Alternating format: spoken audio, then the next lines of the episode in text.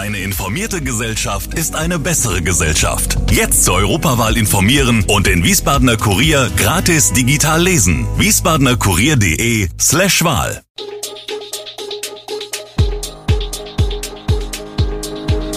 Gude, unser morgendliches News Update. Das Wichtigste aus Wiesbaden für Sie im Überblick. Guten Morgen aus Wiesbaden an diesem 26. Januar. 15.000 Wiesbadener demonstrieren gegen Rechtsextremismus, ein neues Lokal in der Langgasse und immer Ärger mit der RB 75. Das und mehr gibt es für Sie heute im Podcast. Die Wiesbadener sind am Donnerstagabend gegen Rechtsextremismus auf die Straße gegangen.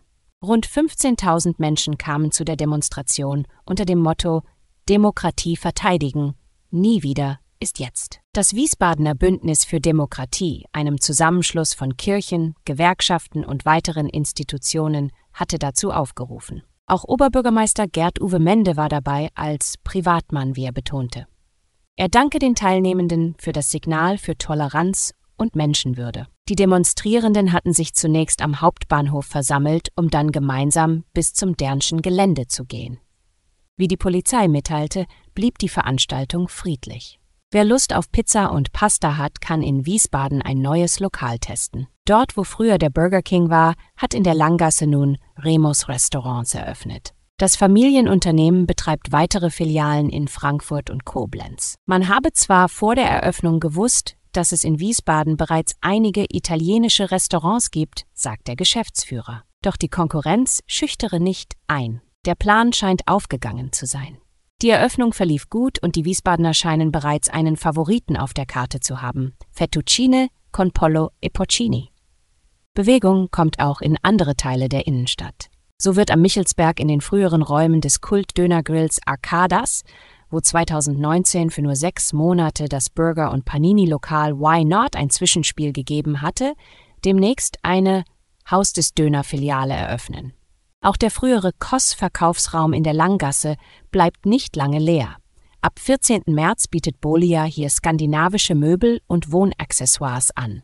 Frischen Wind gibt es auch in der Taunusstraße mit der Maßschneiderei das Zimmer. In der Wiesbadener Adlerstraße haben zwei Männer versucht, einen Kiosk zu überfallen. Wie die Polizei mitteilt, betraten die beiden Täter, bewaffnet mit einer Schusswaffe und einer Axt, in der Nacht zum Donnerstag den Kiosk. Als der Verkäufer ihrer Forderung nach Geld nicht nachkam, ergriff das Duo die Flucht.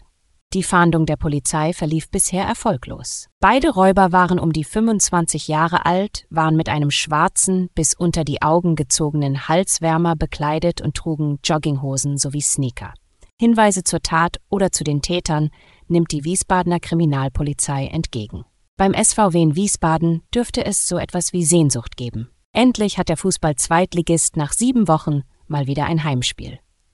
Am Samstag 13 Uhr kommt Hertha BSC zu Besuch in die Brita Arena und bringt dazu 3200 Fans mit. Die Wiesbadener Fußballstätte dürfte im ersten Heimspiel des neuen Jahres und der Rückrunde mit rund 10.500 Zuschauern gefüllt sein. Doch da ist noch eine andere Sehnsucht. Das letzte Heimspiel Anfang Dezember gegen Eintracht Braunschweig hat der SVWW verloren. Und auch auswärts lief es nicht optimal. Die Wiesbadener warten seit nunmehr fünf Spielen auf einen Sieg. Co-Trainer Nils Döring ist zuversichtlich. Hertha arbeitet zwar sehr aktiv gegen den Ball, doch man sei gut gewappnet und versuche kompakt zu verteidigen.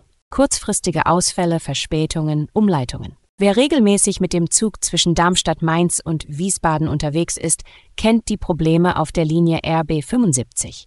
Besonders Personalengpässe hatten den Betrieb ausgebremst. Derartige Ausfälle wollte die Hessische Landesbahn als Betreiberin eigentlich stark reduzieren und neues Personal einstellen. Doch bislang scheint nichts passiert zu sein. Eingestellt wurde laut HLB zwar, doch immer wieder gebe es krankheitsbedingte Ausfälle. Ein wiederkehrendes Problem ist auch die hohe Auslastung auf einzelnen Streckenabschnitten. Das gelte insbesondere für die Gleise zwischen den Bahnhöfen Wiesbaden, Mainz und Bischofsheim. Außerdem führten technische Probleme an Bahnübergängen und Signalen regelmäßig zu Verspätungen, Umleitungen oder Teilausfällen. Bei der Zuverlässigkeit der Linie RB 75 müssen Fahrgäste auch in diesem Jahr mit teils massiven Einschränkungen rechnen. Alle Infos zu diesen Themen und noch viel mehr finden Sie stets aktuell auf wiesbadener-kurier.de. Gude Wiesbaden ist eine Produktion der VRM von Allgemeiner Zeitung, Wiesbadener Kurier, Echo Online und Mittelhessen.de. Redaktion und Produktion die NewsmanagerInnen der VRM.